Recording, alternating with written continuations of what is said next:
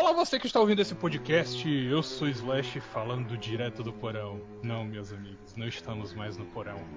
Nós estamos, na verdade, numa densa floresta nevoada. Apenas uma estrada você consegue enxergar. A névoa cobre tudo. E os nossos aventureiros estão caminhando rumo ao castelo do terrível Rei Demônio. Desculpa, eu assisti quando soube recentemente, eu tô com isso na cabeça. Mas o ponto é, do nada nossos aventureiros estão andando e se deparam com uma criatura imensa. Imensa, peluda, feia, repulsiva.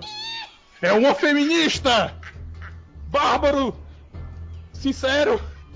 Com sua sinceridade, é o seu turno. O que você faz, meu nobre? O, a minha tanga de, de Teixugo aqui, eu não sei se você viu na minha ficha, ela me concede mais 3 em testes de carisma. Então eu vou tentar é, seduzir a feminista com movimentos pélvicos. A feminista considera isso como um assédio. Esse movimento foi inútil. Agora ela se volta a sua atenção ao baiano do grupo, diretamente das terras longínquas da Deep Web. Sanidade, meu nobre, é o seu turno. O que você faz? A feminista está olhando para você. Eu tento puxar, eu puxo o meu machado e tento cortar os densos pelos que saem de entre as carnes e banhas do, da feminista. Mas infelizmente, meu nobre, a feminista invocou o exército de gados e eles acusam você de cincel. Infelizmente, nesse turno você se deu mal. Então, o exército de gados. o exército de gados agora se volta para uma presença peculiar. Que, desculpa, eu não sei como apresentar o cara, mas é o nosso bardo segurando o seu segurando o seu. Porra, esquecendo agora do. Alaúde. No canto do, do, da estrada, querendo passar, passar por despercebido. Banjo! O exército de, de betas estão olhando para você furiosos. Qual a sua ação? Porra, cara. É foda.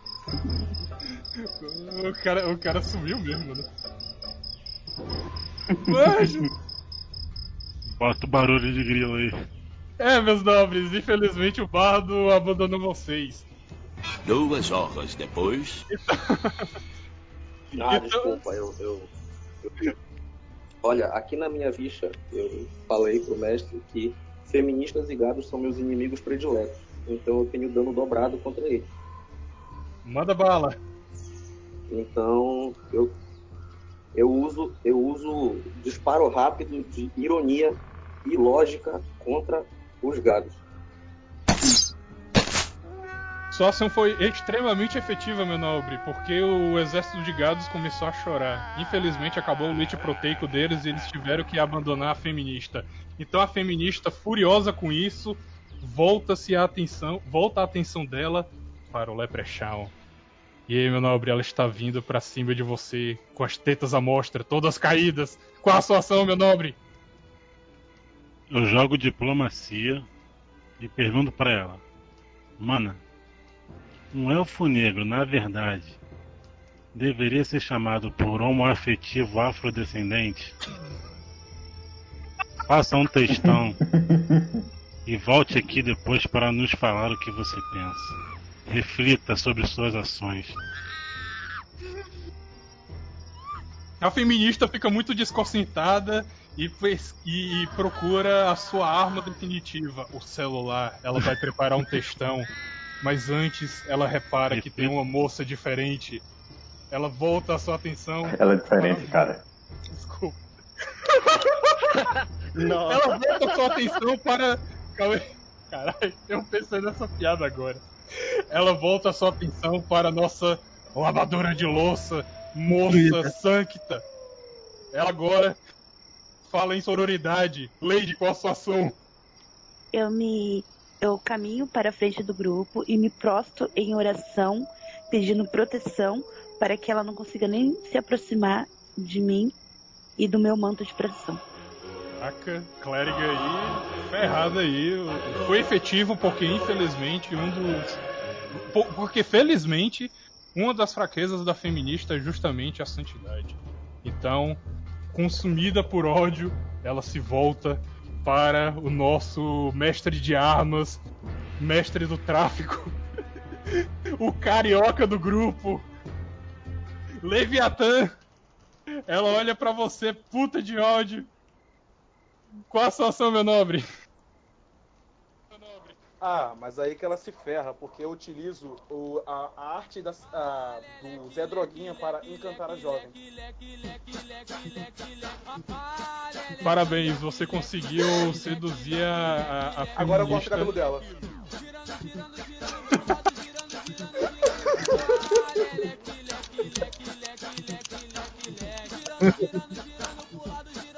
de cabelo curto, de cabelo curto, raspado pela metade.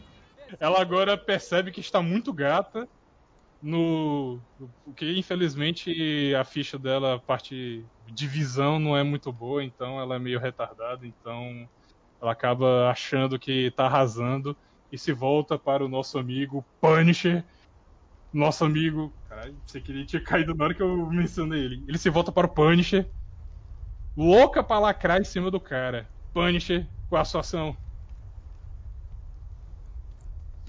Opa, com a minha camisa do, com a minha camisa de caveira, eu olho pra ela com dois desodorantes no braço e falo: "Minha filha, vem cá, que agora você vai ficar cheirosinha".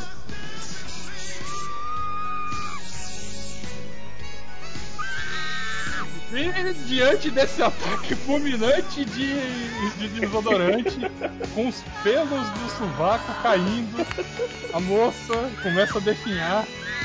Mas antes, ela aponta o dedo para o grupo e fala: Vou falar tudo no Twitter. Vocês todos serão cancelados. Você não pode cancelar alguém que nunca foi aprovado. Pois é isso aí, meus nobres. Rolem os dados, porque hoje o tema do nosso podcast é RPG. Então, para começar essa bagaça aqui, vamos explicar para todos os leigos, até eu me incluo um pouco em leigos, ah, o que diabos é RPG? Onde comem? O que reproduzem? Troquei foi tudo. Bárbara Sincero, você que é o mestre das artes RPGísticas, o que é RPG, meu nobre? Ah, mano. é, Eu acho que RPG, velho, é um. É um jogo onde você joga eternamente, mas você nunca ganha. É, já dizia o sábio, cada vitória no RPG é uma derrota na vida. Ah, é. Eu não sei, velho. ma- Matar os, os- os bichos no jogo é mó maneiro, velho. Não sei se é necessariamente uma derrota, mas não Caraca, uma vitória também. Então é um meio termo. Porque o legal do jogo, cara, é que ele realmente. pô, Ele é um hobby que, acima de tudo, é uma.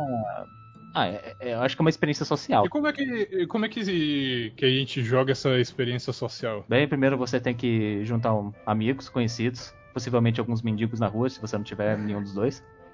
Exato. É, aí você precisa de um livro de regras, muita- ou muitas vezes um PDF. E dependendo do jogo, você utiliza dados, é, lápis, papel e. Opa, então já aproveitando que você deu essa deixa, ô Bárbaro, você tem dado em casa?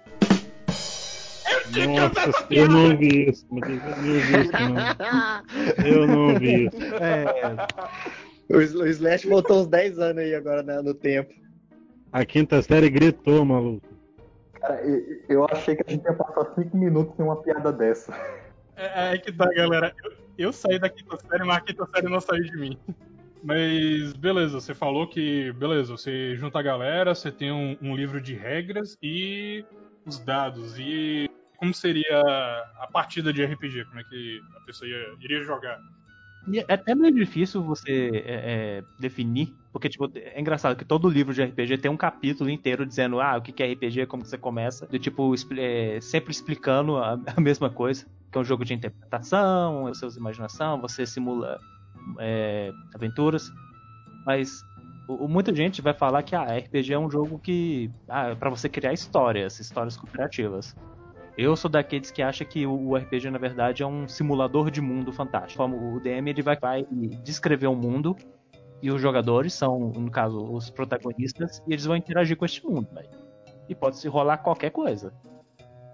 Mas os, heróis, pode ser os mocinhos, ou eles podem mandar sair matando tudo e coletando Aí dinheiro e beleza, aí foda-se, saca? você mencionou uma- umas coisas interessantes que seria a figura do DM, que eu acredito que você quer dizer o mestre, e você tem os aventureiros, certo? Fala inicialmente agora do mestre. Que seria o qual seria o papel do mestre na aventura e dos aventureiros? É, que o mestre ele tem mais papel de juiz, sabe? Uhum. Posso fazer uma observação sobre a, a figura do mestre? Opa, pode? No meu conceito, e pode estar totalmente errado, o mestre é aquele que vai guiar os aventureiros através das histórias. O papel dele não é nem ser do bem nem ser do mal, ele é só um guia. Ele não necessariamente tá lá para ferrar com os jogadores, nem para ficar promovendo, mas é mesmo para garantir que o Isso quando não tem aquele mestre que não sabe. Ah, velho, eu, eu não acho que é o certo o Messi ficar só sendo aquela posição de ah, eu tenho que ir jogar mil armadilhas e matar esses filhos da puta. O lance do Messi mesmo é tipo, pegar o livro de regras, definir quais as regras se aplicam, porque is- isso é outra coisa. Uhum. O, o legal do RPG, cara, é que as regras, no final é, é o mestre e os próprios jogadores que fazem. Ou a gente faz o que chama de homebrew, que é tipo a receita caseira. Então muitas vezes a cada mesa tem as regras e peculiaridades que fazem dela meio ser única. Independente de qual for o sistema, de qual for o cenário. E é, é isso que é legal, é um jogo que é 100% customizado. Uhum. É, então, o Bárbaro falou sobre as regras e tudo mais. Eu queria saber da parte dele, justamente sobre as regras, as regras mescladas do jogador e de mestre. Como funciona isso na mecânica do jogo, de modo que não fica ruim nem pro mestre e nem pro jogador. Porque, tipo, a única vez que eu mestrei, eu me estressei demais, cara, porque a galera simplesmente não conseguia seguir as regras direito por mais experientes que fossem, eles têm sempre aquele cara que joga com o livro embaixo e fica desafiando o mestre. Isso é um saco, É cara. que o jogador é um bicho louco, Isso mano. é um- Você pode, tipo, "Ei, ei, é, tem, tem a caverna cheia de tesouros e monstros. Aí os jogadores vão falar: foda-se, nós vamos pra taverna. Eu, era, eu, era, eu sou esse tipo de jogador aí, foi mal. Tipo, é, a minha visão de mestre, não sei se vocês vão concordar, mas tipo assim, como a Lady falou, o mestre é o cara que não é bem nem mal. Ele vai guiar os caras na aventura deles, né? E não necessariamente eles vão seguir essa aventura de forma que foi planejada, né? E tipo, eu acho que o dever do mestre seja como é um jogo de interpretação e tal, e eles fazem tudo na base do improviso, os jogadores, improviso, né? Eu acho que o mestre também deveria improvisar, tipo, pra fazer de tudo que a mesa vá, tipo, até o final do jogo, entendeu? Pra que não, não que ele fique mudando e tal, porque o mestre é o mestre. A palavra dele é é a, a final. Porque eu já me irritei com isso em uma mesa, o- tipo, eu criei uma mesa do zero, tudo certinho, e o cara veio querer dar lição de moral em mim, em cima da minha mesa. Sempre, sempre tem um que joga com o livro embaixo do braço. Aquele cara, né? Chato que, que acha que sabe de tudo. Sendo que, pô, o RPG é meu, eu faço o que eu quero. Isso Eu é um assunto pra, pra depois, mas aquele cara já é um meme no, nesse hobby. Sim, mano. Sempre que acha que manda mais que o mestre. E, tipo, o que eu fiz? Eu não fiquei perdendo meu tempo discutindo com ele. Eu fui improvisando e adaptando a mesa pra que, pô, pra que ele parasse de reclamar. E assim foi ficando mais legal. Tipo, não foi o que eu planejei de início, mas, tipo, acabou sendo uma aventura muito legal. Tanto que teve até continuação, as pessoas gostaram disso. E eu acho que o dever do mestre é esse, saca? Não. É tipo, ele é tipo Deus, tá ligado? Ele é tipo Deus. Ele tá ali. não sei porque eu usei esse exemplo, mas tudo bem. Ele tá ali pra guiar todo mundo de, de forma basicamente improvisada, entendeu? É, acho que essa é a minha visão de mestre. Ele não tem que ser um ditador. O lance, cara, é que no final você tem que estar meio que de acordo com o, o, o pessoal, sabe? Vocês têm que chegar e falar, ó, gente. É, principalmente porque quem, é o, o- quem for o mestre normalmente é o cara que vai ter os livros, vai ter os, sei lá, as miniaturas, vai ter meio que o comando. Então normalmente é ele que tem a palavra final. Mas se a mesa inteira não está de acordo com o fun- funcionamento de alguma algum elemento específico, vai, tudo pode ser alterado e customizado. Por exemplo, eu- dar um exemplo bem básico assim, em- no, clas- no clássico D&D, o Dungeons and Dragons, é, o, umas regras bem recorrentes é, é as formas como você opera, por exemplo, magia. Um- um- ele gasta o que a gente chama de spell slot, tipo, são é, magias que você tem um limite de vezes que pode usar por dia para dar o efeito, sabe? Então, o que que pega? Se, se, por exemplo, o, o jogador fala, ah, eu não concordo com essa forma que essa magia funciona. Não concordo que o dano seja só, sei lá, 1d4. Não dá pra gente customizar isso pra aumentar para, não sei, 1d6? É, Você pode simplesmente entrar no acordo, dizer, não, realmente não dá por causa de, às vezes, um equilíbrio, da forma como que o mestre organizou. Ou você pode fazer uma alteraçãozinha, do tipo, ah, ok, é, você pode aumentar o dano desse, dessa magia, mas vai ter uma consequência. Então, é, então quando o cara for usar aquela magia, ele joga, por exemplo, um, outro dado e o resultado, e esse dado é um resultado de uma tabela, que são de efeitos aleatórios que aquela magia causa.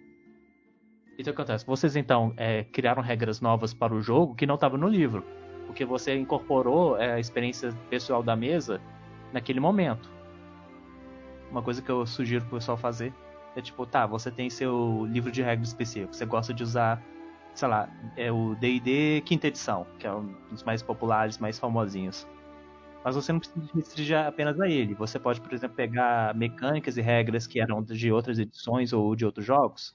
Por exemplo, ah, a gente está jogando uma aventura no D&D onde o pessoal está explorando uma mina abandonada de monstros e a gente quer um clima mais de terror. Então, o que ele poderia fazer? Ele poderia é, improvisar uma mecânica nova, que é, por exemplo, um- uma é, mecânica de insanidade que tem no, no Call of Cthulhu, que é outro RPG diferente. Não, que veio um negócio na minha mente fazer uma observação. É que quando o mestre jogou, mestrou pra gente uma vez Cavaleiros Zodíaco no sistema 3DT, ele, a gente tinha uns pontos de magia normal, né? Que podia ser usado para elevar o cosmo, mas a gente também tinha uma, uma, novo, uma nova categoria, por exemplo. É, tinha o ponto de magia e também tinha os pontos de cosmo. Que era quanto mais alto esses pontos, mais poderoso eram os nossos ataques, entendeu? Aí eu joguei de ceia, Quanto mais forte o meu, o meu número de cosmo, no caso, que eu gastava com os pontos de experiência normal, quando a gente ganhava e aumentava, mais forte ficavam os meus ataques, entendeu? Na mesa que eu mestrei, eu botei o cara do livro debaixo do braço pra ter relações sexuais com o espírito. A largar de ser babaca. O cara, ele começou a querer a mandar sedução na, na NPC que eu fiz. Aí eu falei, ah, tá, então é, pegou a sedução, só que pegou no espírito que você não tá vendo que tá na frente dela. Aí foi, passou a noite lá sendo, sendo enrabado por um yokai. Pra deixar de ser babaca. Mas agora sendo meio filha da puta, esse cara do livro debaixo do braço é o primeiro que a gente mata. Nossa. É, Welcome to the D&D world. Quando se fala de RPG, às vezes o pessoal já associa logo diretamente ao ao D&D, né? Então, galera de D&D aí, podem se pronunciar aí. É que o D&D ele tem mais, ele ficou mais famoso, mais popular e entrou no imaginário. Até por ser o que tem mais é, conteúdo, até é mais fácil de você achar os conteúdos na internet, baixar em PDF e tal. Mais antigo também. É o sistema mais famoso, cara, do mundo. E sim, por as regras estarem muito fácil na internet, você não precisa procurar muito, as pessoas geralmente se voltam pro D&D por tá pronto, entendeu? É só você pegar e jogar uma história em cima. Como é que é esse lance de edição? Porque pra mim, eu que sou leigo, pra mim D&D é D&D. Mas qual é o lance da- das edições? O, o lance é que é o seguinte, quando logo de- quando D&D começou a ficar famoso, começou a ter tretas de publicação. Aí já começou a ter o- é, tipo tretas internas, o pessoal da TS, é, TSR e até mesmo com questões direitos autorais e tal. Aí teve uma época que era é, básico D&D e outro que era Advanced Dungeons Dragons. E nisso já eram regras diferentes. Quando foi mudando para a terceira edição, foi é, acrescentando outras regras, foi alterando. E mesmo assim não foi suficiente. E, e quando acabou o 3, foi para o 3.5, que não é necessariamente uma outra edição. E chegou o momento que a Wizards of the Coast, a Wizards of the Coast, que é a produtora que faz esse bagulho, que era contratou um monte de pessoas que odeia D&D, fizeram uma quarta edição que não tem nada a ver com D&D. Ainda bem que eu nunca joguei a quarta edição. É, você, você não perdeu nada. E, e o pessoal, por causa da quarta edição, ficou preso no 3.5. Falou que saber, foda-se, vou ficar Eu nisso. não quero arrumar inimizade não aqui, mas Eds de verdade jogam a edição 3.5. Outras pessoas pegaram a ideia de D&D e fazer muitos clones. Aí surge, por exemplo, Pathfinder. E tem um movimento chamado OSR que é só baseado nisso. Pegar regras antigas de D&D e fazer as próximas edições. Quando chegou a quinta edição, que é a a atual, mais famosinha, que simplificou tudo, deixou até mais casual e popular, onde você vê é, gente famosa jogando no YouTube e tal, já criou meio que um, um espaço onde cada edição de D&D não é só vo- eh, eh, pegando o conteúdo e re- reimprimindo e lançando de novo. É porque as regras e, e detalhes são muito alterados, a ponto de cada pessoa ter tipo o seu sistema favorito, saca? No espaço in- individual de D&D tem gente que joga desde o básico ao Advanced, ao 3, a 3.5, a 4, a 5 e etc. E também os- as cópias, cara. Ah, Em tese, é o mesmo jogo. Você rola o D20, põe os modificadores e tal. Porém, quando começa a se aprofundar, o negócio começa a mudar drasticamente. Não, uma coisa que, que é interessante do que tu falou de D&D é que eu lembro na época que eu era bem novinho, eu tava começando esse negócio de... Bem novinho não, não era criança, mas sei lá, pré-adolescente, uns 13, 14 anos. Eu tava aprendendo sobre esse negócio de RPG com o pessoal aqui da rua. Aí, na época, eu tava fazendo reforço aí. E o cara que dava reforço, ele jogava D&D com a galera dele, né? Aí, na época, eu tinha minha experiência apenas com 3DT. Aí, quando eu fui ver como é que é feito o D&D, eu não sei qual é a edição, não faço a mínima ideia. Mas, caralho, mano, a ficha era bem maior, tinha, tipo, eu era muito mais acostumado ao, ao, ao D6, né, que é o dado de seis faces. Aí eu fui ver o D20, eu, caraca, mano, como é que existe um dado com 20 faces e tal? E uma coisa até que, que é interessante, que eu queria até puxar, é que uma das coisas que eu, me fez, assim, até curtir na época o 3DT é porque ele era bem simples, né? E como eu tava naquela minha fase, naque- naquela minha fase otaku fedido, então era um, uma mão na roda, né? E falando em otaku fedido, eu sei que tem gente aqui que, que já jogou 3DT, então, otakus do mundo, manifestai-vos.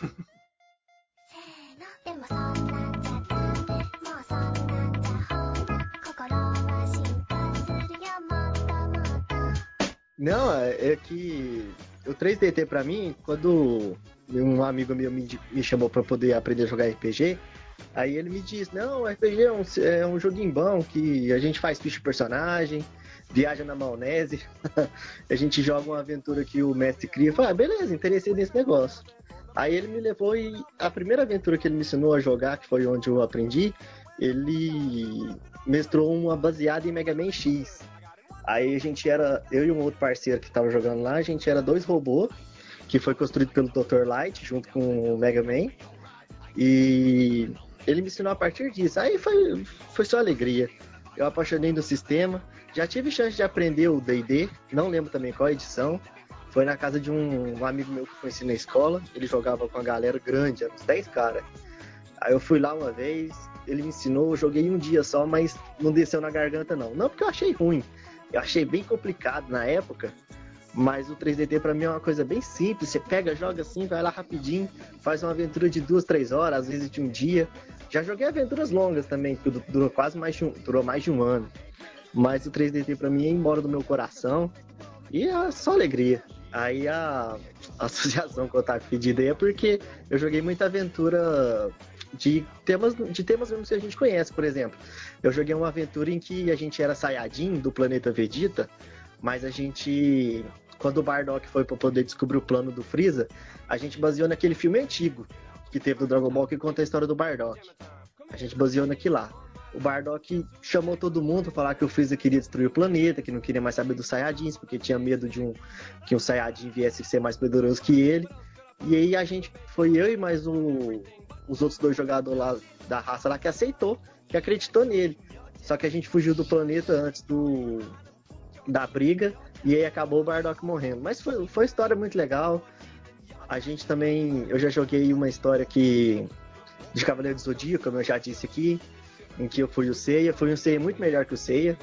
O Seiya, o Seiya do anime perto de mim era um lixo.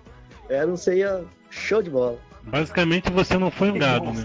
Não, não, não, claro que não. A, Sa a Saori, eu nem dava, nem dava moral pra Saori, não. Tô fora. É porque assim, o 3DT, o do nome, ele vem daquele lance do, se não me engano, Defensores de Tóquio. Não sei, o que é baseado justamente naquelas aventuras shonen dos animes, né? Por isso que todas as aventuras relatadas aqui tem aquela, aquela cara de anime, sabe? O manual que a gente usou na época lá pra poder jogar todas as aventuras foi aquele de capa azul que chama Manual 3DT Revisado, Ampliado e Turbinado. Pra mim é o meu xodó do meu coração é esse manual. E a vida inteira eu vou carregar isso como um, um meu xodózinho mesmo.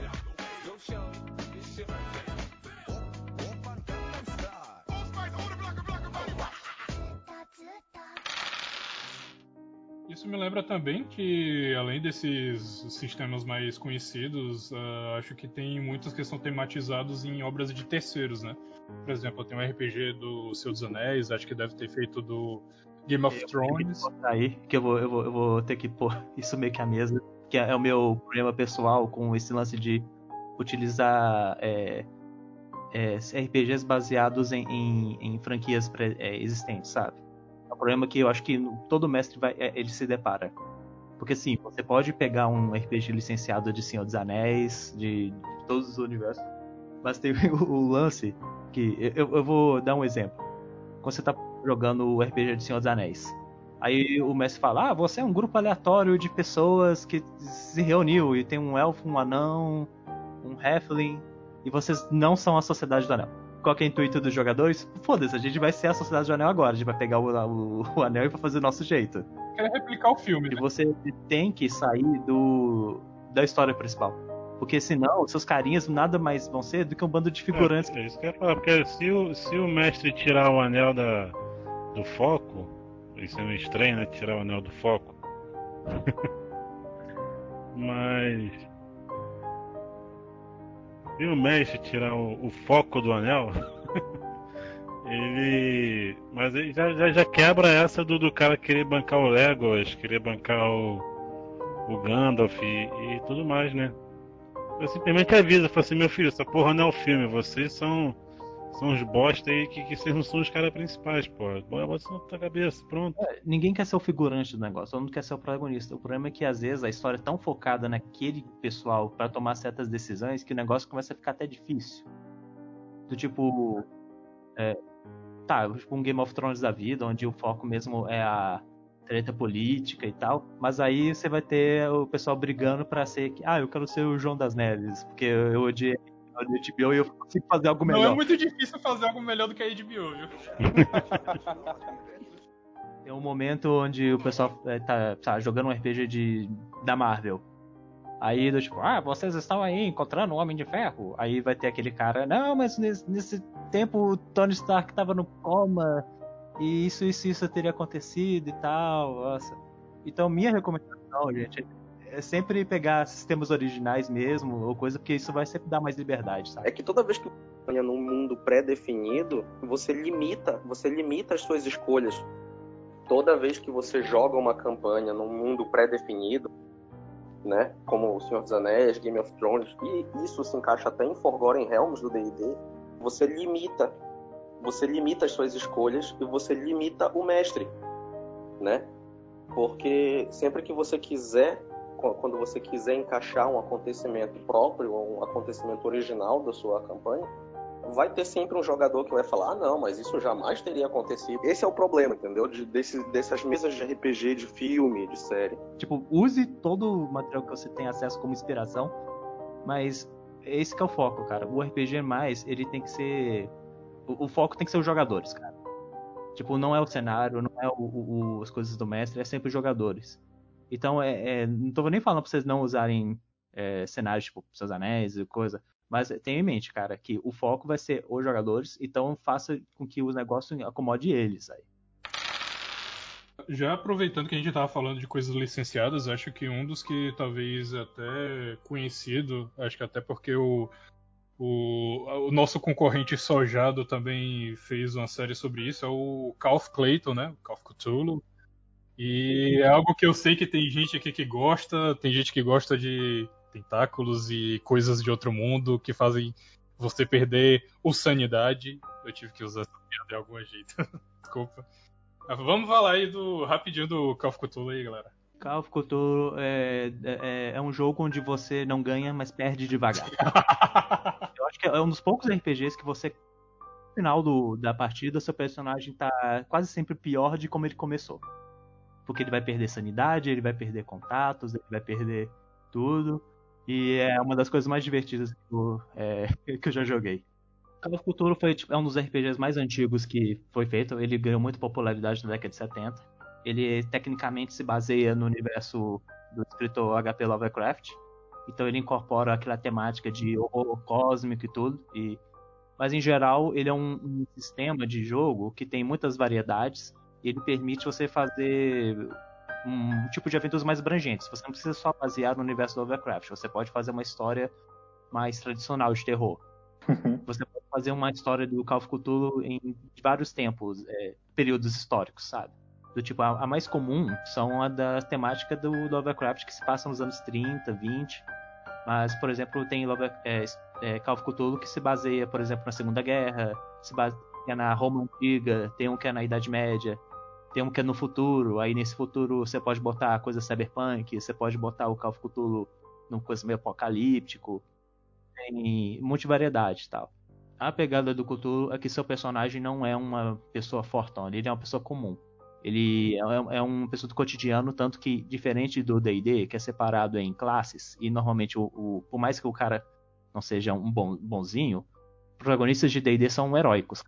Isso é o clássico da palavra de serem é, a média de uma pessoa. Eles não são o cara da vila qualquer. No Call of Cthulhu, no Call of Cthulhu você tem ferre... é, o padeiro, o, o jornalista, o escritor. São profissões do dia a dia, e se o cara tomar uma porrada ou um tiro, o cara vai pro hospital, sabe? Não é igual o D&D onde o cara tanca 90 de flechadas e tá de boa. Mas a pegada mais, vamos dizer assim, investigativa, né? Exato. E Call Cthulhu, a mentalidade, é um RPG bem niilístico e de humor negro. Humor negro porque, cara, seu personagem vai morrer horrivelmente e é meio que essa graça. Existe um bilhão de tabelas de destinos terríveis que vai acontecer com seu personagem. É, O legal desse jogo, eu acho que a cereja do bolo dele é o o teste de sanidade que tem nele. É que além do seu personagem ele ter toda a questão de ponto de vida, força e tal, ele tem a pontuação de sanidade dele. Eu já vi um cara que ele perdeu tanta sanidade uma vez que ao invés dele ter que ajudar os amigos dele que tinham ido preso, ele foi, sei lá, comprar um hambúrguer no McDonald's, sabe? Opa, gostei. Dá as ideias dos caras. Ele não conseguia mais ofertar nada. Isso vai ser polêmico que eu vou falar. Entre aspas, polêmico. Polêmico é só pra quem mestra Cthulhu. Mas você não vai. Quando você tá mestrando Call of Cthulhu, a última coisa que você quer fazer é realmente matar o jogador. Porque é muito rápido, é muito fácil. Você joga o cara da escada, ele. Ah, quero o pescoço morreu. No Call of Cthulhu, o legal é você lentamente desmontando o personagem como se fosse uma descida. É da mesma forma que nas histórias do Lovecraft é isso. Você vê que o cara tá na merda, o que, que ele faz? Ele continua descendo aquele túnel terrível. E quando ele achava que tá- as coisas não podiam é, piorar, pioram. E ele vai percebendo que na escala é, do universo ele é insignificante. Isso faz com que o, o- diferente do D&D, é por isso que o Call of Cthulhu ficou tão popular, porque ele oferece uma contraproposta de que seu personagem, em vez de crescer, ele vai enfraquecendo e morre. E se você e, e já que é um sistema até que é fácil criar um novo personagem, morreu, beleza, você pega outro que continua a história. Da mesma forma que as histórias do Call of Cthulhu terminam com o cara morrendo, enlouquecendo e deixando um bilhete para outro investigador continuar o trabalho de tentar entender o que está acontecendo no caos desse universo. E o legal, a, a parte maravilhosa do- da de sanidade é que você vai herdando pequenas, é, de- digamos, digamos, peculiaridades do seu personagem. Do tipo, em, em sistemas variados do Cthulhu, você tem o que a gente chama de pilares de sanidade. São coisas que o seu personagem considera sagrado e importante. Em, em uma é, variedade, um sistema de Cthulhu chamado Delta Green, vocês são agentes governamentais nos tempos modernos investigando essas paradas.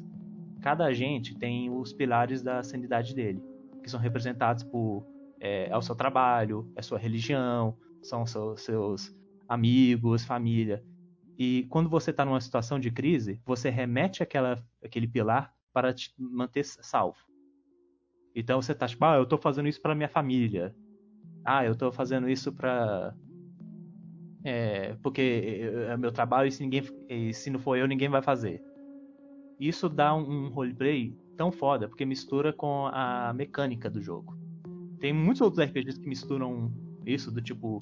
Tem jogos tipo Traveler, que pra você criar a, a ficha já é um roleplay foda, sabe? Você, você pode morrer na criação de, no, de personagem no Traveler. E é um, um outro assunto por si só. Mas o- a beleza do Call of Cthulhu, velho, que vo- você pode fazer tanto uma parada é, ultra sobrenatural, como você pode fazer, por exemplo, um, al- algo estilo Indiana Jones, que a gente chama de aventuras pulp, inspiradas nos livros de é, é, li- e revistas da década de 30, coisas como Indiana Jones mesmo. Mas você também pode fazer uma parada totalmente investigativa séria. Pô, o Indiana Jones aí com Call of Cthulhu ia ficar maneiro, hein? Não tem aquele problema de, por exemplo, no RPG do Senhor dos Anéis no- ou no RPG do Game of Thrones, dos seus personagens ficar segundo plano em relação aos figurantes. Porque nem os personagens protagonistas das histórias do Lovecraft realmente importam com aquele universo. Então, o, o legal é isso. O, o- o- é um universo tão é, cruel e, e, e grandioso que seus personagens podem tentar interferir o máximo que eles quiserem, mas a- o- os antigos vão continuar não se importando ou possivelmente nem perceberam a existência de vocês. Eu nunca joguei esse estilo de RPG, mas fiquei interessada. Não, não é só ela não. Você tá falando aí eu tô, eu tô muito interessado também. Sou doido, fiquei doidinho pra aprender agora.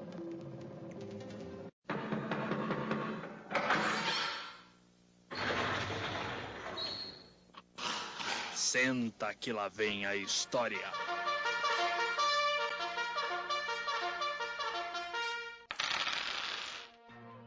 Então, já que a gente falou muito sobre sistemas, sobre o que é o conceito de RPG e tudo mais, todo mundo já tá um pouco mais familiarizado, agora vem a parte mais divertida da coisa, que é quando a gente conta as nossas histórias de quando nós ah, jogamos RPG, galera que é aventureira, galera que é mestra e tem que ficar lidando com o jogador, tem que ficar lidando com um monte de coisa.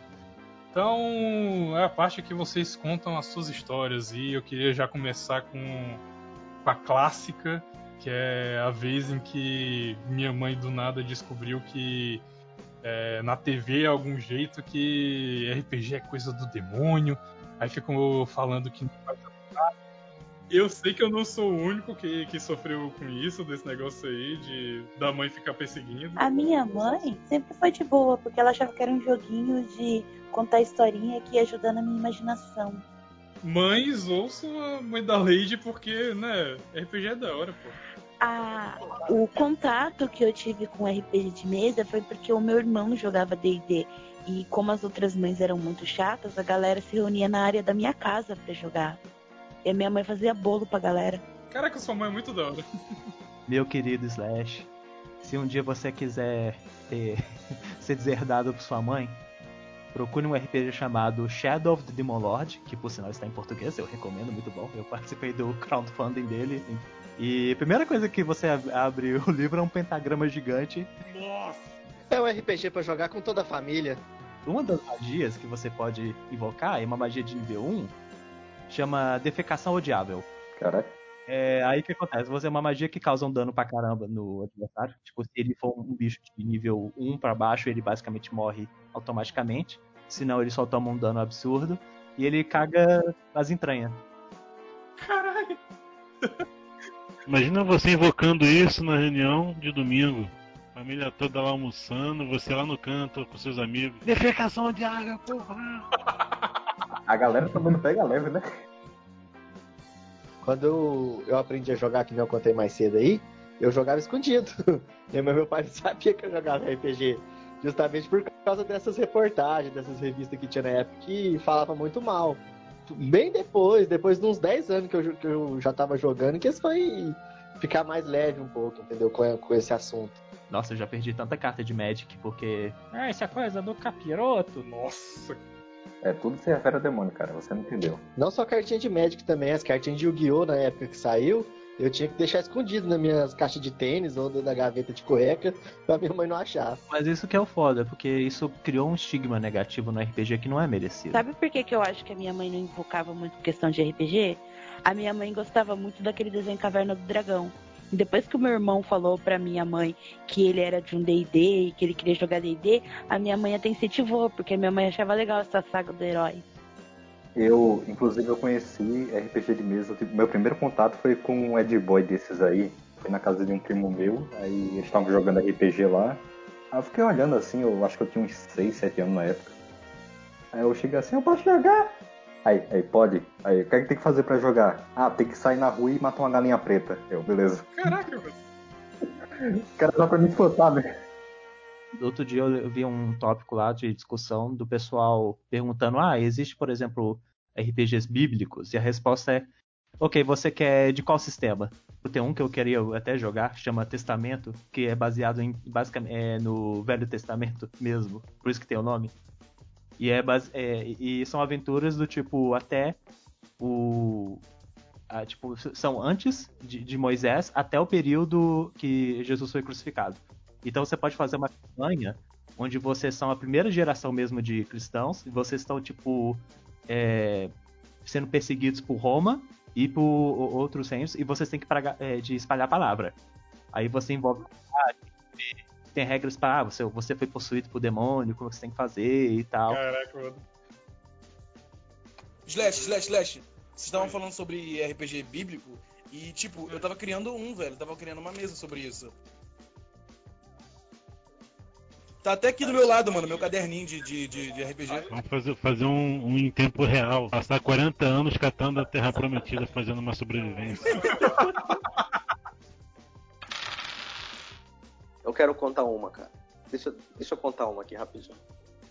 Mas essa, essa história ela não tem o, o, o advogado de regra. Ela tem outro tipo de player. Vocês vão entender quando eu. É, é assim, eu estava numa. Eu estava mestrando uma mesa e os, os, os players tinham acabado de enfrentar um pequeno exército de, de orcs. Logo depois de derrotar né, o pequeno exército de orcs, eles estavam coletando espólios da batalha. Então, um dos ladinos, do, tinha dois ladinos no grupo. Um dos ladinos, é, eu acho que nesse dia ele teve um, ele ter tido um derrame, sei lá, porque ele não estava pensando muito bem, ele não estava muito bem das ideias dele. Ele, ah, ele achou um colar muito bonito, um colar colorido. Aí ele falou, hum, esse colar aqui eu vou jogar, eu vou jogar um, eu vou fazer um teste de perícia aqui para analisar esse colar. Aí ele analisou o colar, o colar parecia ser caro. Aí ele falou, aí eu falei assim, o colar ele é muito bonito e as joias dele aparentam ser verdadeiras. Até você sabe, elas aparentam ser verdadeiras. E ele tem uma estranha aura em torno dele que você não consegue identificar. Aí ele falou, hum, interessante. Eu vou colocar o colar numa pedra. Aí ele colocou o colar numa pedra. Aí eu falei assim, no momento em que você coloca o colar nesta pedra, a pedra derrete como se ela fosse feita água. A pedra vira líquido. Aí, o- aí ele olha, hum, já sei. Que foda esse, esse efeito desse colar. Ele tem poder de pulverizar. Vou colocar no meu pescoço. Ah, não. Ah, não, não, eu não ouvi isso, não. Você não tá falando isso, não. Não, não, não, não, não, não, não, não. Não, eu não tô ouvindo isso, não. Não, não, não, não. Ah, não, pelo amor de Deus. Já tinha ouvido burrice mais na vida, mas Aí essa- você se pergunta, era esse mesmo espermatozoide mais apto a fecundar o ovo? Realmente? Foi esse aí que ganhou a corrida? A minha história é relacionada já com a lore do mundo. Nesse mundo, como cada mundo que eu criei foi um baseado no D&D. É, cada mundo ele era baseado nos signos zodíacos e tal. E tinha a, a terra de escorpião, que é baseada no signo de escorpião. E por ser um dos regentes de água, era uma monarquia que tinha mulher, ou seja, um matriarcado, a mulher dava o trono. Aí o cara chega lá, eles vão. Ele, a Pari tinha que fazer uma, uma missão pra rainha do reino e tal. Eles vão lá fazer a missão. Aí depois o cara chega, o bardo do time, o bardo. chega lá e fala, eu vou, eu tenho oito de carisma, vou mandar um- uma cantada aqui passar o saco na rainha. Aí eu falei, olha que o marido dela tá do lado, você tem certeza que quer fazer isso? Não, eu quero. Aí ele, só que ele tirou três, eu acho, né? Eu falei, então, querido, você acabou de ir pro calabouço. ah, mas por que que eu vou pro calabouço? Eu tenho oito de carisma. Eu falei, mas deu três, você não conseguiu, não foi certo. Aí ele falou, vou sair da mesa então. Eu falei, saia? Ah, pelo amor de Deus, desse tipo de gente. Esse que eu falo, é uma experiência social, só que atrai o pessoal mais antissocial possível. É aquele lance, o cara tem 8 de carisma, mas tem bem mais de gado, né? Nota do editor. Para o pessoal que é viciado em D&D, que vai apontar um furo na história da Lady, na verdade ela quis dizer que o personagem com quem ela se referia, ele tem 18 de carisma ao invés de 8, porque eu já estou imaginando nego vir comentar: "Ai, mas 8 é um número baixo em D&D". Então não faz sentido ele ficar se gabando. Então é o seguinte, o cara tinha 18, então não precisa comentar nada não, beleza? Um abraço! Uma coisa que é interessante em parte do Call of Cthulhu é que não é um jogo que tenta ser D&D. Ele vai pro caminho oposto. Mas isso não quer dizer que o jogador não vai forçar o D&D goela abaixo. Vez que eu tava mestrando uma partida, isso foi, foi muito estereotipado, porque tava é, a gente dentro de um porão. Não, não mentira, era um sótão, uma loja de jogos. E eu tava fazendo tipo um negócio do, do dia onde eu mestrava o pessoal da clientela lá. Aí na mesa tinha uma amiga minha, uma é, outra moça, e tinha mais um pessoal, e tinha um namorado de uma das, das meninas. Aí eu falei, ótimo, finalmente fechou a mesa, dá pra gente fazer um negócio aqui. E o, o, o lance da mesa é o seguinte: vocês são investigadores, vocês estão é, é, vendo que acon- o, o desaparecimento de um amigo em comum de vocês. É, é sempre isso: é sempre, ó, um amigo seus em comum sumiu, vocês têm que descobrir o que aconteceu com ele. Aí as meninas levando o roleplay ultra sério e tal. Aí, ah, é que eu sou uma repórter, estou atrás de, de um grande furo e tal, isso vai ser interessante, eu vou escrever um, um artigo muito foda. A outra garota lá era aficionada pro oculto, então fala assim, ah, eu consegui esse livro de magia que a capa é feita de pele humana, então isso já isso é, corresponde às profecias que eu li aqui, não sei o quê. E tinha um, o, o cara que ele tava jogando basicamente como um bárbaro, só que a classe dele era. é, a classe dele era detetive, sabe? Tipo, a profissão que ele escolheu. Então eu imaginei, ah, vai ser aquele detetive soco na cara, igual classe, vai ser legal. Só que ele esquecia de fazer essa parte olho por mim. Então ele só usava da violência pra resolver seus problemas. Tranquilo. Então, quando eles, por exemplo, é, achavam uma pista ou outra tal, o pessoal ia pra um lugar, ao invés de, por exemplo, tentar abrir uma fechadura, ele arrombava portas com o pé. O Dirty Harry, que tinha o grande talento de chutar a porta. Aí, ok, você chutou a porta, arrombou, o que você vai fazer? Não, eu tô, tô de boa. É, você de investigação? Não, não, eu só queria arrom- arrombar a porta. Aí, aí as meninas que que fazer esse negócio para ele, de investigação. Isso era um tema recorrente. Eles iam pra algum lugar investigar as paradas e eles só chutavam portas. arrombava, arrombava, arrombava. E eu, tipo, cara, tenho certeza que você quer jogar de detetive, tem, tem outras coisas. Cara, eu acho doido mesmo, vou, vou chutando porta. Ele chegava lá, chutava a porta, entrava, sentava na cadeira e falava: Meu trabalho aqui está feito. Aí, é exatamente.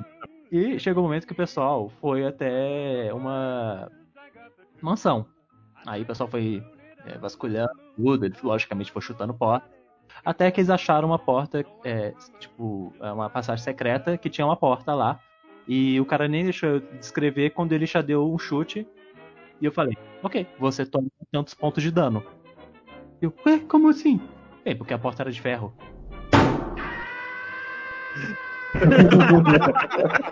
Você vai ficar mancando, mas tá tudo certo. Sem quase esforço nenhum, uma das garotas consegue abrir a porta. Eles vão descendo, tipo. E ele fica chateado, que droga, velho. Meu, meu único talento é abrir portas, agora eu tô com o pé machucado, como eu vou fazer isso? Como eu vou arrombar portas? Estava tendo a crise existencial dele. E aí as- o pessoal começou a mexer as coisas no porão. Um dos itens que estavam lá era uma pedra mágica. Quer dizer, entre aspas, mágica, era tecnologia não conhe- conhecida, coisa de Lovecraft. Que no momento que um deles encostou, eles são teletransportados para é, um, um mundo bizarro, pré-histórico, cheio de monstros. Aí, ah, na mesma hora, ah, todo mundo rola a sanidade aí. Todo mundo perdendo sanidade. E o cara, ah, finalmente tô no meu ambiente, posso finalmente jogar como bárbaro. E enquanto as garotas estavam tentando entender o que estava acontecendo, ele foi pro mato começar a caçar coisas para alimentar o grupo. Ele vai lá e acha o que parece ser um mutante, ou um rato do mato, coisa bizarra e com aspecto é, de réptil e humano. Ele dá um jeito de matar aquela coisa, arrasta pro grupo, joga tipo, na frente delas e fala: Ok, gente, vocês estão vendo uma criatura que está além da sua compreensão. Rolem po- pontos de sanidade aí pra ver quando vocês perdem. E aí os meninos enlouquecendo, literalmente. Aí eu pergunto: o que vocês vão fazer agora? Ah, a gente vai tirar, arrancar a pele e comer esse negócio. Eu vou tentar ajudar. Como? Vou catar um, um rato gigante e jogar na, na frente da mulher. Isso aí ajuda. Eu acho que o primeiro a enlouquecer do grupo foi o, o cara aí, o Eu detetive. imaginei, eu imaginei as meninas assim, oh meu Deus, o que está acontecendo e agora? Aí elas olham pro lado e o cara tá assim, uga buga, uga O cara buga. estragou o rolê. Pô, cara, a minha história que eu tenho é justamente do, do cara que joga com um livro embaixo do braço. Mas não só dele, eram porque o grupo que eu jogava Tormenta tinha os três caras lá que era mais experiente, que ia passando as paradas pra mais noobs, e eu era um noob. E certo dia eles se cansaram de, de narrar. Aí começou a jogar a responsabilidade pros noobs, encheram meu saco até eu narrar uma história. Aí eu inventei uma história lá, até me empenhei pra isso onde eu peguei todos os personagens que eram mais queridos de cada um que eu já conhecia, que já tinham jogado em outras campanhas, e matei. Leprechaun deu uma de George Martin e matou todo mundo. E, e aí o que eles tinham que fazer? Eles tinham que voltar no tempo pra impedir isso. Só que os caras ficaram completamente em choque, mano. Quando eu matei os personagens deles na cara deles. Aí eles começaram, ficaram puto pra caralho comigo. Ficou puto mesmo de não querer falar, velho. E aí, velho, aí começaram a querer. Não, vou, agora eu vou jogar sério, vou jogar sério. Eu falei, galera, calma. Não, agora eu vou fazer ficha séria, porque, porra, os caras quando se metem a fazer ficha braba, né? É pra estragar mesmo a a mesa. Aí os caras começaram a jogar sério. Falei, não, tá beleza, vocês vão jogar sério? Tá bom então. Aí botei eles pra voltar no tempo. A minha intenção era fazer o quê? Era fazer uma parada maneira que mesclasse é, até desde a Paixão de Cristo até a Segunda Guerra, voltando no tempo para pegar alguns itens, para fazer um item que fizesse eles terem sucesso na campanha. E a primeira missão seria pegar a- o Cálice de Cristo. Aí eu botei eles como escravos na, dentro de um daqueles navios que estavam invadindo lá a costa, peguei inspiração no Ben-Hur e tudo mais.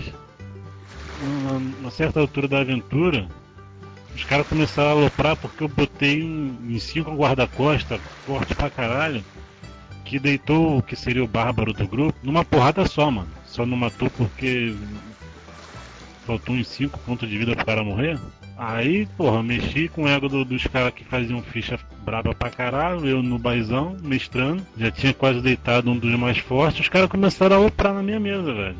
Começaram a ah, vou fazer isso que não sei o que. Porra, o cara com bárbaro quase capengando, devia estar parecendo um pedaço de costela de boi já desfiado. O cara começou a inventar, não, porque na regra eu posso fazer pirueta daqui, o cara deu uma pirueta por cima do, do segurança, depois voltou e foi pra cima. Depois voltou e foi pra cima do remo. Do remo do barco, cara, do remo do navio. Aí, porra, no final das contas os caras começaram a querer decidir o ponto de XP que todo mundo ia ganhar. E eu já tinha pré-estabelecido que todos ganhariam determinado ponto de XP por, é, por aventura. E começou, o outro começou a querer aloprar, começou a querer mandar magia que não existia no turno dele. Ah, mas eu posso fazer isso como, como, movimento de ação. O cara queria enlouquecer todo mundo só gargalhando no turno que nem era dele. Aí, papo vai, papo vem, porra, moral da história. Eu peguei os, os, os segurança, fiquei tão puto, na moral. Que eu peguei os segurança e comecei a bater no caixa do navio pro navio afundar e todo mundo morrer, porque eu sabia que ninguém, ninguém sabia nadar. Todo mundo morreu. Acabou. Acabei com a história ali, foda-se. Perdi tanto gosto da, dos caras que ficaram tudo com um egozinho machucado. Que eu matei todo mundo ali só de sacanagem. Botei os meus, os meus, meus seguranças pra começar a bater no casco do navio, ao invés de bater neles, pra todo mundo morrer afogado. Pronto. Morreu os caras ali. Acabou ali. E todo mundo morreu, foda-se. Ah, fazendo. Eu sabia, tinha, tinha ficha de geral, ninguém sabia nadar. Falei, ah, então tá, ninguém sabe nadar, né? Vamos ver como é que vocês vão se virar na água. O George Martin gostou da história.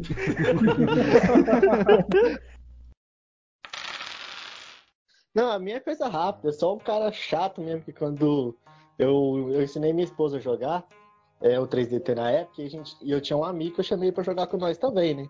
Nós fez a mesa bonitinho, criei a aventura, uma aventura medieval. Ele jogou de elfo, minha esposa jogou de elfo também, não, não lembro na época. Mas foi assim, eu montei a aventura bonitinha, aquele, aquela, como é que fala, orientação que você dá pro personagem, o personagem poder ir pra onde você quer, pra aventura poder prosseguir virar uma aventura boa. Não. O doidão ele falava assim, eu dava a dica assim, ah, tem isso pra fazer lá na taverna que você vai é, pegar pra poder ir pra tal lugar. Aí não, ele ia fazer as coisas dele, queria ir pra outro lugar, queria ir fazer uma- umas aventuras paralelas, tipo jogo, tipo jogo de mundo aberto, que você não segue a aventura principal e quer fazer só as aventuras paralelas. Aí ele foi de doidão assim, aí começou a fazer que nem vocês já falaram aí, cagar regra geral. Aí foi ficando aquele clima chato, eu fui, ter- fui esticando, esticando, esticando, até na hora que eu falei que eu inventei uma desculpa com a minha esposa de ter que. a gente ter que sair pra algum lugar e nunca mais chamei esse cara pra jogar com nós. Eu tinha feito uma mesa de viagem no tempo, tipo, estilo Chrono Trigger, tá ligado? Tu vai pro passado, vai pro futuro, vai pro presente, aí fica nisso, tá ligado? Tanto que ela acabou virando um one shot por causa desse cara chato, né? Ele estragou a mesa. Mas também eu ferrei ele, né? Eu mandei eles lá pra uma época primordial, assim, pra eles começarem de boa, né? E eu tinha feito um sistema que era basicamente assim. As pessoas tinham uma personalidade e ela dava meio que uma habilidade pra elas, tipo falar com animais, super força, essas coisas. E também tinha um defeito de personalidade, né? Como tipo bipolaridade, medo de alguma coisa, alguma fobia. E isso atrapalhava a- as pessoas. Só que tipo, foi esse o problema que começou. O cara começou a falar: "Como é que isso vai dar poder? Ai, como é que isso, mano? A gente tá num universo em que os caras estão num evento escolar e sem querer viajam no tempo. Ele tá querendo questionar que os caras têm poder. Mas tudo bem. Fui me irritando, fui me irritando, mas eu fui improvisando pra deixar a mesa adaptável pra ele parar de reclamar. Chegou no final, né, que eles iam avançar pro tempo, né? Eu simplesmente fiz o seguinte, eu coloquei todo mundo pra, pra ir pra Segunda Guerra, dois eu coloquei pra ficar do lado do nazismo e dois eu coloquei pra ficar do lado dos aliados. E ele eu joguei em Sodoma e Gomorra pra ser estuprado pelos, pelos caras de Sodoma e Gomorra e ser explodido pelo depois por Deus. Curto e grosso, curto e grosso. Foda, foda demais. Muito foda. Sim, sim. Então, pra finalizar aqui, todo mundo aqui tá de, de quarentona. Infelizmente, China, filha da puta, comeu morcego, filha da puta, e estamos todos trancados em casa. Mas é aquele lance. Felizmente a internet tá aí pra facilitar a nossa vida e trazer alternativas pra gente, né? E uma delas que, que eu tô ligado que muita gente usa é o Discord. Inclusive a gente tá gravando aqui no Discord. Ah, pra poder jogar RPG. Então, galera aí que joga RPG pelo Discord, fala mais ou menos aí como é que é a, como é, que é a experiência de vocês. Usando o Discord não, mas é o o Web RPG eu tenho experiência usando o Twitter, que a galera que. Tanto é que o meu nick surgiu de, RPG de Twitter, jogando RPG de Naruto. E o Amino que oferece também o RPG, mas como hoje em dia virou putaria lá, só tem RPG escolar, o povo fazer webséries. Na internet tem diversos sites que você pode utilizar, sabe? O mais fácil mesmo é o Roll20, porque ele é um- uma opção gratuita. Do tipo, tem as opções pra- é, pagas dentro dele que permitem mais recursos e tal. Mas o legal dele é que ele permite você é, criar uma mesa, você compartilha um link com os jogadores. Você é, pode utilizar miniaturas, mapas e coisas do tipo, que- já são é, gratuitas. Pode botar uma música de fundo e coisas do tipo. E tem, por exemplo, outros softwares, assim, do tipo, na, na Steam mesmo, você pode arranjar o Tabletop Simulator, tem o, é, qual que é mesmo? Nome? Fantasy Grounds, tem, é, é, tem um outro que é, acabou de lançar, acho que é Frontier ou algo assim, mas é, opções assim de sites que simulam perfeitamente uma mesa então são diversas. assim. Eles dão todo o material, incluindo, por exemplo, é, referências básicas de livros de regra e coisa do tipo. O, o Discord também ele, ele não é ideal, mas ele é ideal mesmo para é, rolar, fazer alguma comunicação mais fácil entre os jogadores. Às vezes para você rolar um status, porque você pode botar um, um, bot, um botzinho para simular as rolagens de dado e etc. E acaba que muitas vezes fica mais na parte de roleplay. Eu tenho um aplicativo que eu tô no tempo com, com uns amigos que ele é para celular, para quem não tem, ficar como, como usar o computador e tal. E RPG. Ah, eu já usei esse. Ele é um aplicativo de Android, né? Baixa na, na, na Play e ele tem, ele tem uma configuração toda para você montar a sua mesa, né, virtual. Ele tem calculadora de dados, ele tem é, uma, ele tem um sistema de criação de NPCs para o único problema dele é que ele não possui voz, então ele tem que ser usado em, em conjunto com outro chat de voz como o Discord, né? Mas o resto é criação de ficha, de NPC, é, a, a, criação da campanha, tudo ele, tipo, ele tem um sistema próprio dele para criar, para criar isso, sabe? E para quem não quem não tem como, quem que, nem né? às vezes tem um computador em casa, não tem. Aí esse é para ou, ou, ou quando ou quando tem computador em casa e não dá para não, não tá acessível, né? Ele, ele ele permite jogar celular, cara, em qualquer lugar. Sabe?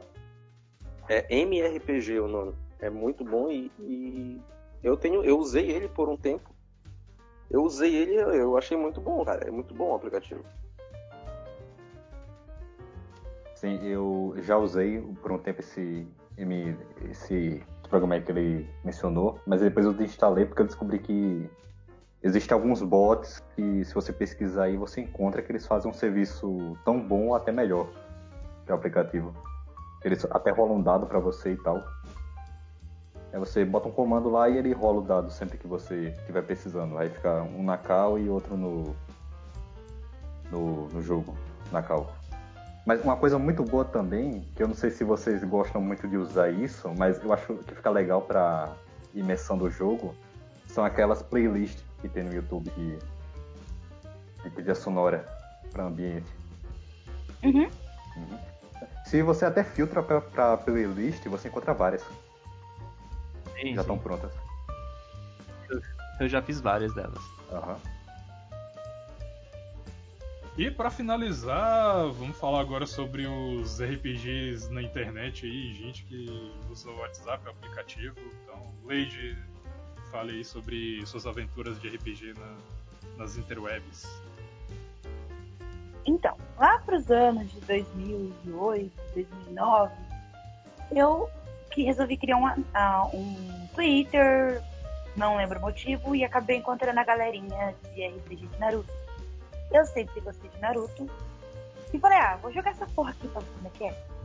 Aí era básico, você escolhia um personagem de Naruto e usava os golpes dele e a história ia de acordo com as tretas pessoal das pessoas. Porque o lugarzinho pra ter treta, até dentro do, de RPG tem treta. Beleza, aí eu peguei, escolhi meu personagem favorito, Orochimaru, Lady Orochi, no caso dele, e a gente jogava. É, tinha as vilas, aí tinha tretinhas entre as vilas, usava os, os comandos de, é, de asterisco para fazer ação, escrevia e fazia lá. 50 posts com mais, mais, mais, porque não tinha thread na época, para você explicar uma ação de batalha. Mas no caso tem rolagem de dados ou algo do tipo, é algo mais interpretativo. Não, não, é algo mais assim. Você se baseia de como, no caso como Naruto já existe, você se baseia de como o golpe, ou o jutsu no caso, ele era feito no anime barra mangá, era o mesmo efeito que ele teria, entendeu? E aí você usava toda a dinâmica já existente em Naruto, que é, os elementos naturais, um é mais fraco que o outro, mais forte que o outro e tal. Aí você tinha as fraquezas que o personagem tinha, porque como você não criava um personagem do zero, você ia usar um personagem existente. Por exemplo, eu usava o Orochimaru, então eu teria todas as fraquezas, habilidades e forças que o Orochimaru tinha. E eu com certeza seria o Tobirama e ia plantar o Tira no cemitério. Eu jogava de Mario porque eu sempre gostei dessa coisa tem que estar louca. O que ela falou aí. O que ela falou aí me lembra muito aqueles RPG do Orkut. Sim, exatamente. É exatamente a cópia do RPG do Orkut levado pro Twitter. É exatamente Cara, eu, isso. eu, pior que eu joguei, cara, agora que eu me lembrei. Cara, eu, eu jogava de, de, de Cavaleiros do Zodíaco, só que eu, eu, eu não gostava justamente porque, assim, é uma coisa que todo mundo bateu nessa tecla. Mas a figura do mestre ela é importante justamente pra pessoa não, não cagar o pau, né? Não fazer um. É, porque não tinha mestre nessas coisas, né? Geralmente era só a vila e o Hokage, e aí no, a- virava uma treta, acabava sendo treta pessoal. Tipo assim, os caras começavam a, a mesclar a vida real com o RPG. Aí tinha nego que na web namorava com o personagem. Aí tinha treta por causa de macho. Opa! Era muito escro- escroto. Aí eu me afastei. Falei assim, não quero essa bosta pra minha vida. Eu nunca mais vou fazer isso. Aí tô eu lá, muito folgado da vida, sem nada pra fazer. Não sei em que canal que eu tava, que falaram de um tal da mina. Eu vou baixar esse negócio aqui. Falaram que é um, um, um Facebook pro otaku. Eu tava na época de otaquinha pedida. Eu vou baixar esse negócio. Baixei. Aí eu fui vendo lá, tinha página de animes e tal, aí apareceu lá um RPG escolar sem poder. Vamos ver porra que isso aqui. Entrei na comunidade. Aí tinha umas regrinhas lá escritas, tinha os, os AD, o, o agente, né, que é o tipo líder da comunidade, e tinha os curadores, que eram quem fazia as regras e ficava meio que vendo o que, o povo tava fazendo. Aí tinha cada chat lá, era tipo uma parte da escola, pátio, dormitório, não sei o quê. Aí você fazia uma fichinha lá, como era sem poder, você era uma pessoa normal. Fiz lá e fiquei. Fiquei um tempinho lá, aí depois falei, nossa, que lugar bacaninha, o povo cena bem. Era textão enorme, assim, pra descrever cena. Eu sempre adorei textão pra descrever cena. Isso me pega, vou ser sincera com você.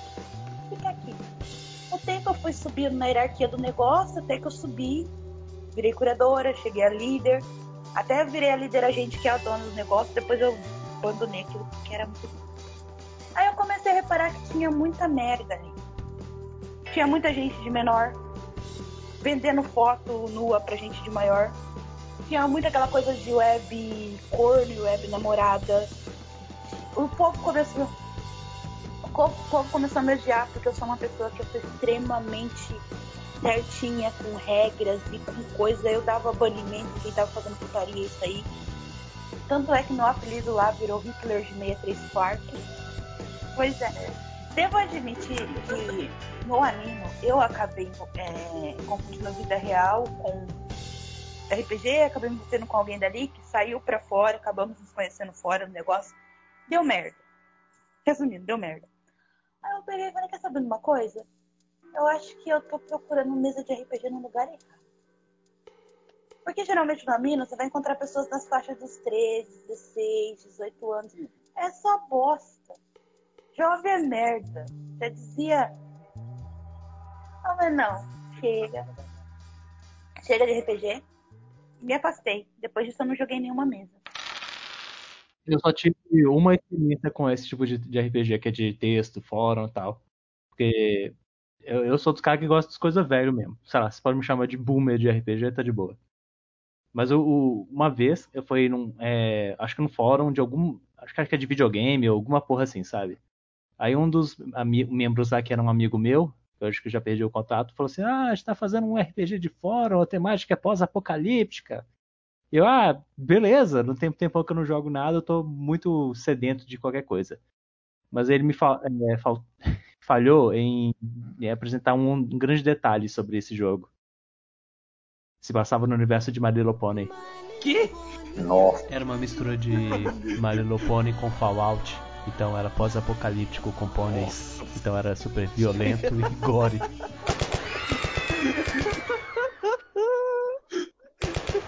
E o, meu personagem era literalmente o Jonah, Jonah Rex Pony, que esfaqueava os outros. Agora eu nunca entendi como ele conseguia esfaquear os outros, porque ele não tinha mãos. Ele era um pônei. A cara dele era toda derretida. Eu não sou Brony. E, e, logicamente, todos os outros jogadores eram psicopatas. Então eu ficava testando, testando de como os pôneis estavam matando outros pôneis de forma ultra gore ao estilo de Fallout. Aí eu ficava imaginando a montagem, com aquela música I don't want to set the world on fire. Com os pôneis morrendo no jogo. Depois dessa vez eu nunca mais joguei esse tipo de jogo porque foi bizarro.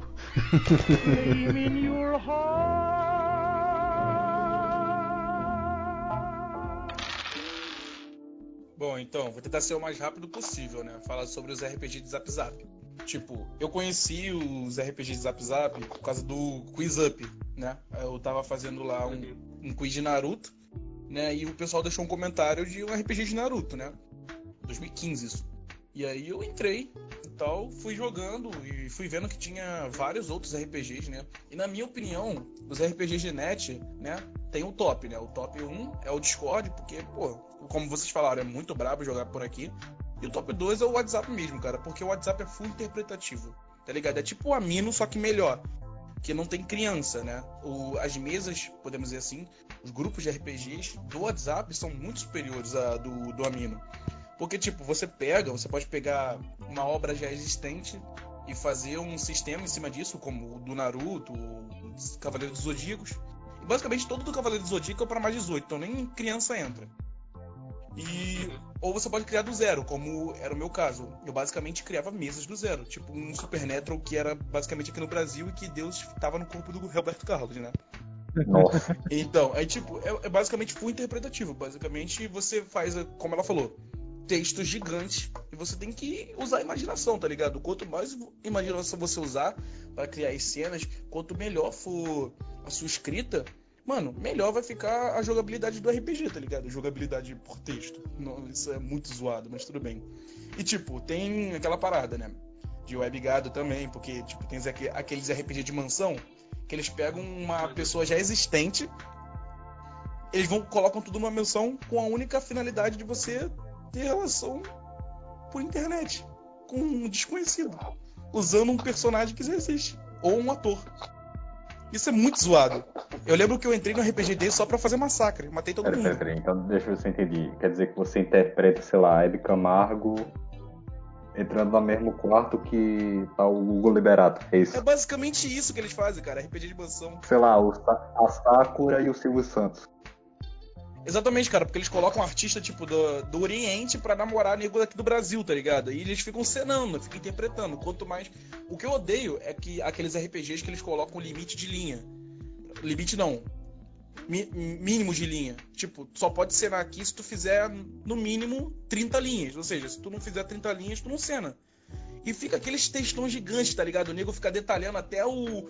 o a, a bactéria que tá na unha da pessoa, tá ligado? Pra fazer 30 linhas. Fica enchendo linguiça que tu fica com tanta preguiça que tu sai da RPG, tá ligado? É que, tipo, os meus, os meus personagens não são muito assim, tipo, amigável. Eu faço. Eu sempre faço bardo, né?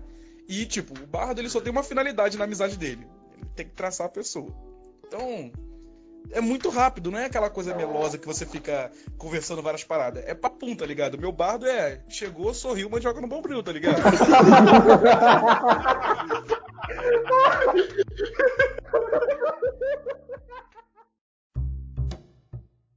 Então é isso, meus nobres. Mais um podcast vai se encerrando por aqui, mas antes queria deixar alguns recadinhos pra vocês. E o primeiro recado é que nós vamos fazer agora a leitura de e-mails no final de cada podcast. Então, se você quiser, por exemplo, falar sobre RPG, comentar suas histórias sobre RPG, dizer o que você achou do, do podcast, mandar sua fanart, você pode mandar um e-mail para contato. Daí é só colocar como assunto do e-mail o nome e o número do podcast, só pra gente ter uma base, e a gente vai ler o seu e-mail no próximo podcast.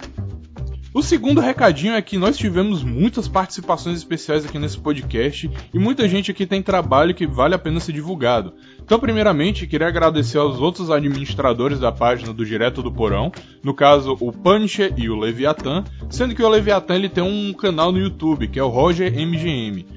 Tem também o pessoal da Boteca of Comics, que no caso foi o Leprechaun e o Banjo. Então procurem aí o, a Boteca of Comics no, no Facebook, tem canal no YouTube também.